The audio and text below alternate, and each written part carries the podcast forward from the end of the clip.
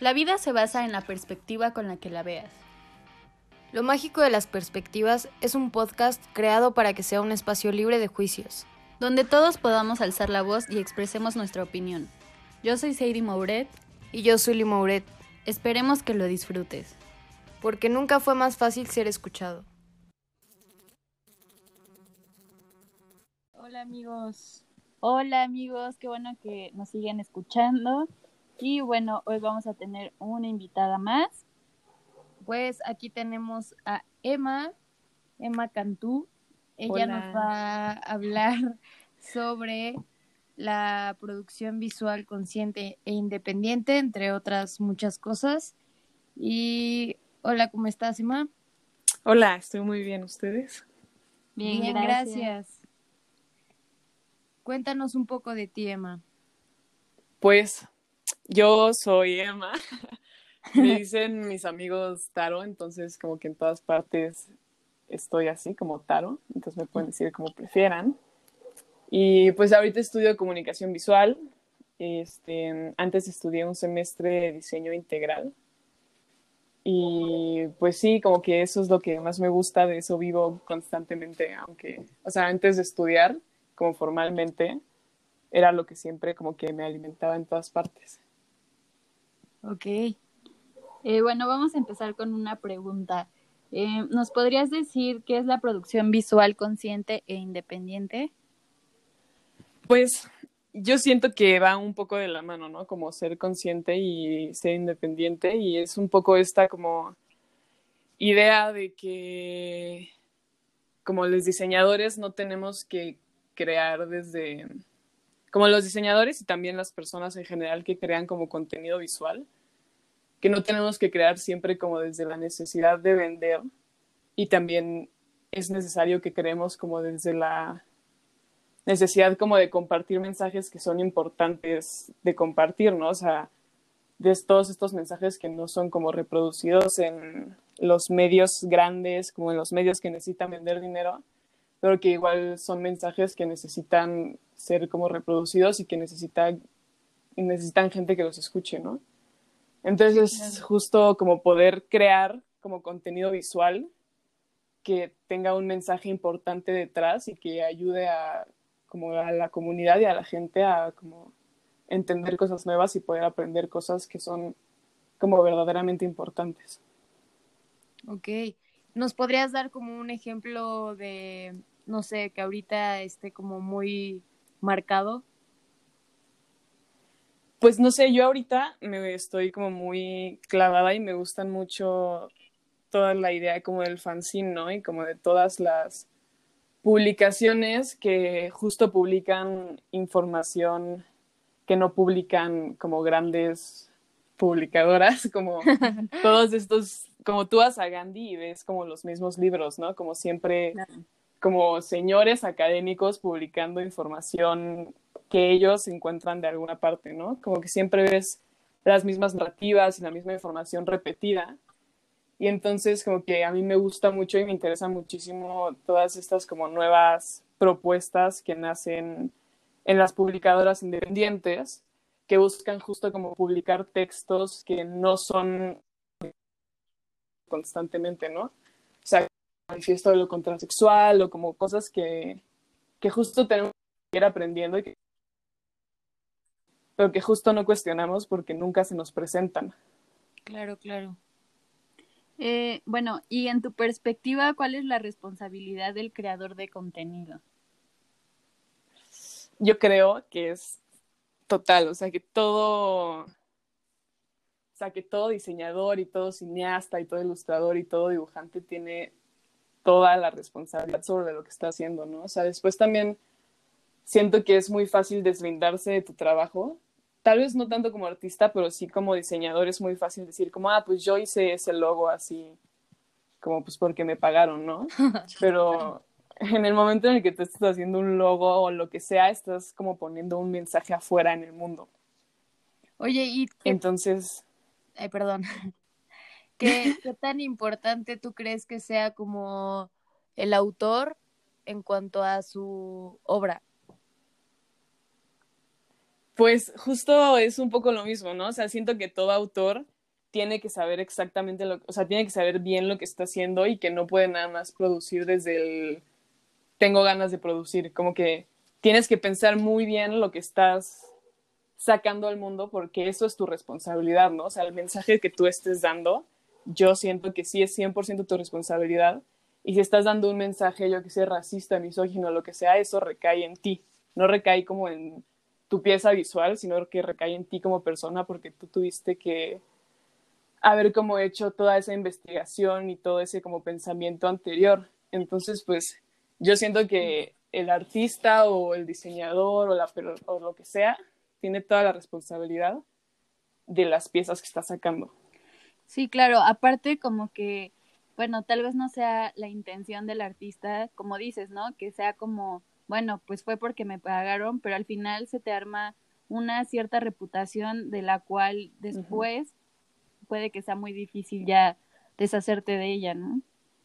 Sí, totalmente. Y también como una vez que tú ya pusiste un mensaje en el mundo, o yo qué sé, o sea, una vez que sacaste un corto, como tu corto ya está ahí en el, en el espacio, entonces ya hay gente consumiéndolo y hay gente como justo viendo y aprendiendo este mensaje que tú estás dando. Entonces, como esa responsabilidad de que estás educando personas claro por medio de tu, de tu, de tu creación visual, pues esa, como esa responsabilidad cae 100% en ti.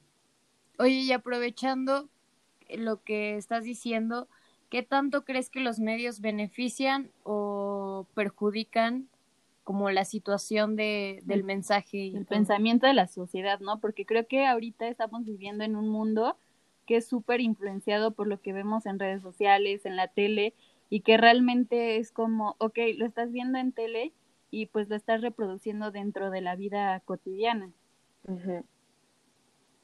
Sí, totalmente. Y, y, yo siempre pienso que el ejemplo perfecto de eso es como Disney, ¿no? Y las películas de Disney. Justo. sí. Que podrían ser como súper inocentes, como hay un dibujito de una princesa, pero que a la larga están causando como situaciones y relaciones dentro de las personas que pueden llegar a ser súper tóxicas y súper malas. Sí, claro. Y en el cine se ve súper bien, la neta, o sea, como que es el perfecto ejemplo. También como justo el inicio de como el Ku Klux Klan también tiene como base en una película que se hizo hace muchísimo, ¿no? Sí, Entonces, como... Oh. sí, creo que es muy importante que o sea, por ejemplo, yo cuando vi la película de, de Joker, que dije, bueno, ok, es sub, ahorita le gusta a todo el mundo y es como, wow, ¿no? Pero entonces realmente me puse a analizarla y dije, ok, pero al final, ¿qué mensaje están dando? O sea, está bien que sea, que pongas como cotidiano las enfermedades mentales, pero tampoco que romanticemos el hecho de que está bien todo lo que aparece en la película. Entonces creo que es muy importante que los directores y en general los creadores de contenido piensen qué mensaje y qué impacto van a tener sus creaciones. Sí, totalmente, totalmente. Sí, creo que es muy, muy poderosa el, la imagen y el, la palabra creo que es muy, muy poderoso más de lo que lo pensamos y lo analizamos, ¿no? Sí, totalmente. Y también como las narrativas que se reproducen, ¿no? Sí. O sea, que es también como todo esto de la inclusión y de como de, la como de representar todas estas personas que nunca son representadas en los medios, que justo pasa lo mismo, o sea, como que educas y entonces cuando estás educando estás dejando como de lado a todas estas comunidades que pasa exactamente lo mismo que dicen ahorita, ¿no? O sea, sí. se deja de fuera y se ignora y entonces no como que forma parte del colectivo, de la imagen colectiva que tenemos como sociedad. Sí, y aprovechando esto, eh, te quiero preguntar cómo funciona el contenido independiente en cuanto a lo que estabas hablando al principio de la diferencia entre los libros que ves en Gandhi y hablar de lo que no se habla. Sí, pues lo que, o sea, lo, lo que es súper interesante de las publicadoras independientes es que al final del día no tienen como, no tienen que, que responder hacia nadie, ¿no? Entonces no tienen como que pensar en, ay, yo quiero vender esto en Gandhi, quiero que me lo compren ciertas personas de ciertas zonas a reproducir tal idea porque si no, no me lo van a comprar. Sí. Entonces, como que puedes empezar a, a, crear desde lo que tú quieres crear y no desde lo que te están pidiendo que creas. Entonces, como que se vuelve algo súper rico porque entonces la gente crea desde su experiencia, ¿no? Entonces, yo qué sé, como un colectivo o una publicadora de mujeres de Ecatepec pueden empezar a publicar su propio contenido y sus propias experiencias sin tener que, que necesitar que alguien los apruebe. Sí. Entonces se empiezan a diversificar como las narrativas que existen, las narrativas que empiezas a leer y puedes empezar a ver como muchísima más información de la que es normalmente presentada. Claro. Y aprovechando esto, ¿qué, ¿tú qué consideras que tantos espacios hay para mostrar el contenido independiente en nuestro país, más que nada?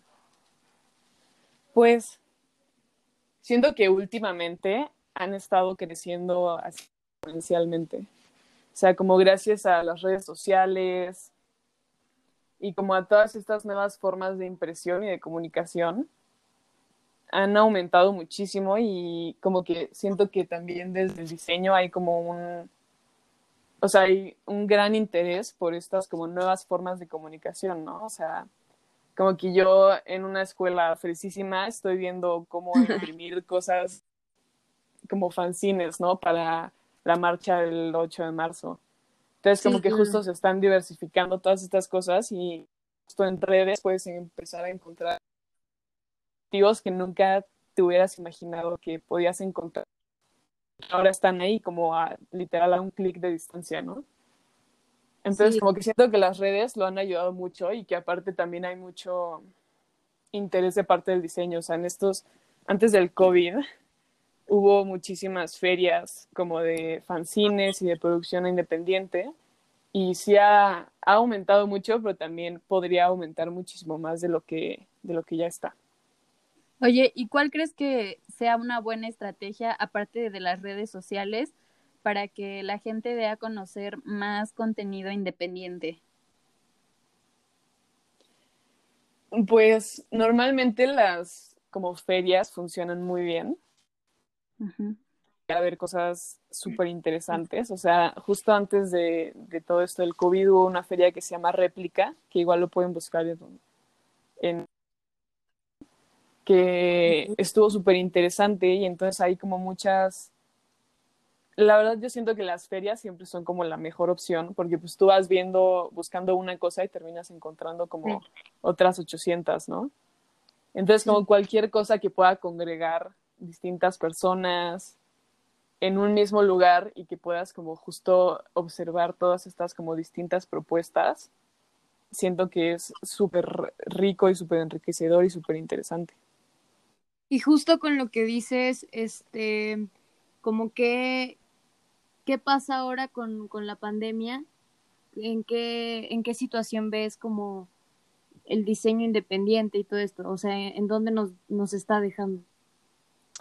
Siento que al principio fue súper fuerte.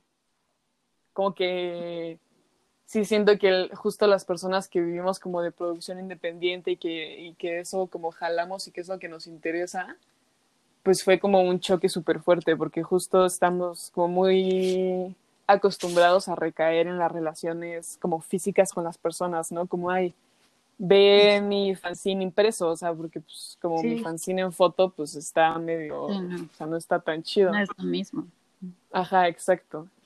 Entonces como que siento que al principio fue un golpe muy fuerte para todos, pero siento que pues ahora justo está recayendo mucho todo en las redes sociales y como en encontrar personas también que, que con las que puedas conectar como por medio del internet. Y... Sí, creo que... Ay, perdón. No, no, no, dime. Que creo que sí es como en parte un beneficio porque creo que todavía falta mucha gente que se entere sobre estas, estos diseñadores independientes y y que se cataloguen, ¿no? O sea, que se den cuenta de lo que hacen. Sí, totalmente. Porque también hay, o sea, hay una cantidad increíble de personas que, están como invirtiendo una cantidad también increíble de tiempo y de recursos y de conocimiento a justo todo como poder crear ola de información, ¿no? Y como de nuestra, esta nueva ola de creación. Sí. Y falta muchísima visibilidad, yo también creo. Claro. Y por ejemplo, ahorita en esta situación, eh, ¿tienes pensado algún tipo de iniciativa para un mayor alcance y distribución del contenido independiente? Pues últimamente he visto mucho que, ponle tú con los fanzines, muchas personas están haciendo como fanzines que puedas tú descargar desde tu casa e imprimir desde tu casa, ¿no? Siento que eso es súper interesante y también está bien padre porque justo como que logra lo que el objetivo principal de todas las publicaciones, que es como que la gente los lea y que la gente los consuma sin importar como su precio. Entonces siento que justo de compartir información como de forma ética, que tú lo puedas como imprimir y puedas como intervenirlo, puede ser súper rica para todos los involucrados. ¿Y cómo funciona como la venta de estos que son digitales? Justo creo que las, o sea, las personas que lo están haciendo así no lo están haciendo tanto como en son de venta, sino como en son de compartir. Ok. Como de, yo, a mí me gustaría mucho que todas las personas leyeran tal texto. Entonces, como lo hago en un fanzine, o sea, lo hago en un fanzine en, en InDesign, le pongo ilustraciones, lo guardo en PDF para impresión y lo subo a Dropbox para quien quiera lo pueda como descargar y lo pueda leer y pueda como justo captar esta información que no es normalmente captada por absolutamente nadie. Oye, ¿y crees que esta estrategia funcione si empiezan a cobrar? Sí, súper. O sea, siento que cualquier persona que lo o sea, que quisiera cobrar por su trabajo así, lo podría hacer sin duda. O sea, sí, siento que sería un proceso bastante fácil. Sería como, ay, bueno, me depositas y te lo paso. Oye, y aprovechando, este, ¿cómo al, bueno, a las personas que no estén enteradas o sepan lo que es un fanzine, ¿cómo lo describirías? Pues el fanzine es como un formato de, del libro que nace justo como al principio del movimiento punk, que es como un libro que tú puedes imprimir en, en hojas bond, o sea, en papel bond, y que tú puedes imprimir, o sea, ponle tú todos los fanzines son como papel bond, blanco y negro, y entonces pues tú lo puedes de que imprimir en tu casa, lo doblas y ya tienes como un libro que está pensado de esta forma, entonces súper interesante y funciona muy bien. Sí. Entonces es como un... Y de publicar, de un, o sea, de forma súper económica, y que también funciona como visualmente. Ok, sí, sí, sí. Son como libritos de papel chicos que como que traen poquita información, pero son muy cargados al mismo tiempo. ¿Y crees que haya como ciertos temas que se puedan plasmar en, en fanzines de mejor forma? Justo siento que eso es lo más interesante del fanzine, que es de verdad la cosa más noble del mundo. O sea, tú puedes hacer un fanzine de absolutamente lo que tú quieras y, y, vas a lograr como transmitir un mensaje de la misma forma en la que haría un libro, ¿no? O sea, justo el otro día estaba viendo una plática entre unos fanzineros que justo decían que ellos conocían como una comunidad de mujeres que hacían fanzines que eran como enfermeras entonces ellas como que se juntaron y empezaron a hacer fanzines porque nadie les había enseñado cómo tratar a X paciente, ¿no? Ah, Entonces hacían un fanzine de cómo tratar a ese paciente y lo, lo pasaban entre todas ellas y así ellas solitas iban como consolidando sus, sus formas de conocimiento y también hay como fanzines dentro como de las comunidades de personas que plantan como que plantan cosas. Entonces hacen como fanzines de esta planta se da mejor aquí, ¿no? Entonces hacen como herbolaria en fanzines. O también puedes hacer como fanzines de cómo te sientes en la cuarentena, ¿no? Y, y lo haces como con pura ilustración. Y puedes hacer literal fanzines de lo que sea. Y funcionan súper bien y a la gente, la gente responde muy bien a ellos porque son como formas y muy personales y como de compartirla, que es como lo más importante al final del día.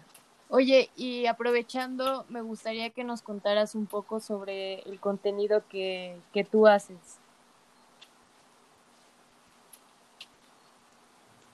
Pues justo yo también hago mucho o sea, mi contenido y como mis ilustraciones y mis fanzines y todo eso, justo los hago súper basados en mi experiencia como mujer LGBT latinoamericana, todo lo que eso conlleva tanto como social como psicológica y personalmente. Entonces, me gusta mucho hacer como ilustraciones y fanzines sobre como feminismos y sobre justo como temas que me atraviesan y que yo no veo representados en ninguna otra parte, ¿no? Justo por eso como que me gustó mucho la idea de de estudiar diseño, porque justo siento que funciona como una herramienta para como darle luz a las cosas que yo quiero que le den luz y que nadie más le da luz, ¿no? Entonces como que en, en eso me clavo mucho en, en, lo que yo hago, como que me gusta hablar de todos estos temas de las que la gente no habla y a justo visual, ¿no? Como que sea entretenido y sea divertido y sea bonito y sea como nuevo y fresco y como disruptivo y así. Oye, y una pregunta, eh, ¿qué te gusta más para tu contenido? ¿Crearlo desde, desde tus experiencias o más como algo educativo o algo que informe? Pues siento que es una mezcla de los dos. O sea, siento que justo eso es lo que hace muy rico a cualquier trabajo, sea diseño, sea cine, sea lo que sea. Siento que justo lo que le da como profundidad a un trabajo es la mezcla de lo que tú sabes y de lo que tú has vivido con como la teoría que, que justo tiene eso detrás, ¿no? Sí, claro. O sea, en algunas ilustraciones que me 100% en lo que yo siento, y después como que me gusta hacer fanzines sobre como contextos teóricos de algún tema poder mezclarlo como poder mezclar todos estos como ámbitos del conocimiento para poder crear como un conocimiento mucho más rico y más profundo Súper. Oye, ¿y dónde podemos encontrar más o menos un poco de tu contenido? Pues este me pueden encontrar en Instagram como arroba taro con... o también este me gusta mucho intervenir la calle entonces pueden encontrar también en las calles o justo en como ferias y trueques y, y cositas así pero más que nada en Instagram y en las calles Súper bien, gracias. Oye, y por último, este, pues ¿qué alcance te gustaría tener con tu contenido? Pues tengo como una disyuntiva de artista diseñadora que ya primero que nada, como nada más poder expresarme y como poder como verdaderamente representar lo que pasa en mi vida y lo que yo siento.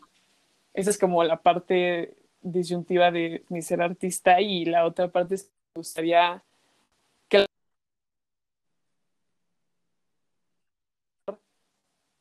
una como sensibilidad hacia cosas que no comprenden, o sea, como que personas que no entienden lo que esté haciendo puedan como observarlo y decir como qué es esto, está interesante, como crear esta como, este como acercamiento de personas que no están tan relacionadas a lo que estoy haciendo y que puedan como entenderlo y sentirse como atraídos y como sentirse atraídos a buscar más y a comprender más de lo que no están acostumbrados.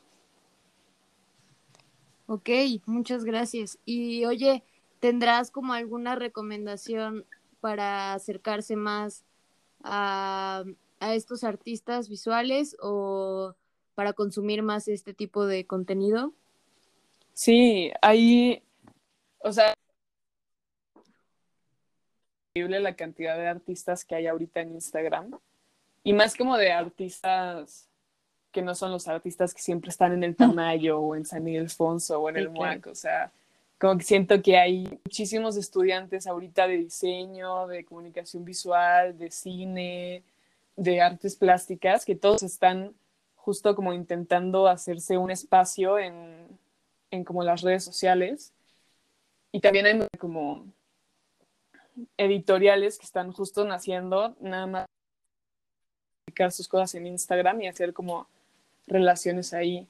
Entonces, pues pueden buscar ah, como de editoriales. A mí ahorita me gusta muchísimo Tumba la Casa o esto justo también están creadas como por artistas como Frosh o como Yuri Peña. También está esta editorial que se llama Baby Crazy, que también publican de muchos como, como de compilaciones de ilustradores. Entonces, lo que está también súper interesante es que como que estas, ¿no? Tú te metes al Instagram de Baby Crazy, te puedes ir al Instagram de Frosh y del Instagram de Frosh te puedes ir al de Yuri Peña y de ahí te puedes ir al de Nati Martínez y como que justo ir encontrando estas como relacionistas que existen y que como encontrarlas y nutrirte muchísimo de ellas. Ok, muchas gracias. Y por último, ¿hay algo que quisieras agregar? No sé, hablé mucho. No, Pues sí, que, la, que consuman mucho artista independiente mexicano joven. O sea, que consuman todas estas cosas que son nuevas para ustedes y que tal vez no comprenden, pero consúmanlas y intenten encontrarle el lado interesante y como compren estampas y compren fanzines y sigan a las personas y denles likes y coméntenles. Como que justo todo eso nada más, como que justo los, los creadores independientes lo único que, que quieren verdaderamente es como a conectar con las personas y, y encontrar como redes bonitas de crecimiento, ¿no? Entonces, de esas redes siempre es muy bonito y muy enriquecedor. Entonces yo les invito a todos a que lo hagan y a que formen parte activa de la comunidad de artistas que ya existe. ok, muchas Muchísimas gracias. gracias, Emma. A ustedes. Esperamos tenerte pronto y, y ya estar juntas y poder discutir un poco más sobre, sobre todo. Me parece perfecto. Muchas gracias por, por aceptar la invitación y por contarnos un poco más sobre esto que realmente no es muy conocido como en el ámbito generalmente. No, gracias a ustedes por invitarme y por escucharme. Pues cuando quieras, aquí tienes un espacio para venir a contarnos de tus proyectos y de lo que gustes. Muchas gracias. Gracias, gracias, por escucharnos. Gracias. Bye. Bye.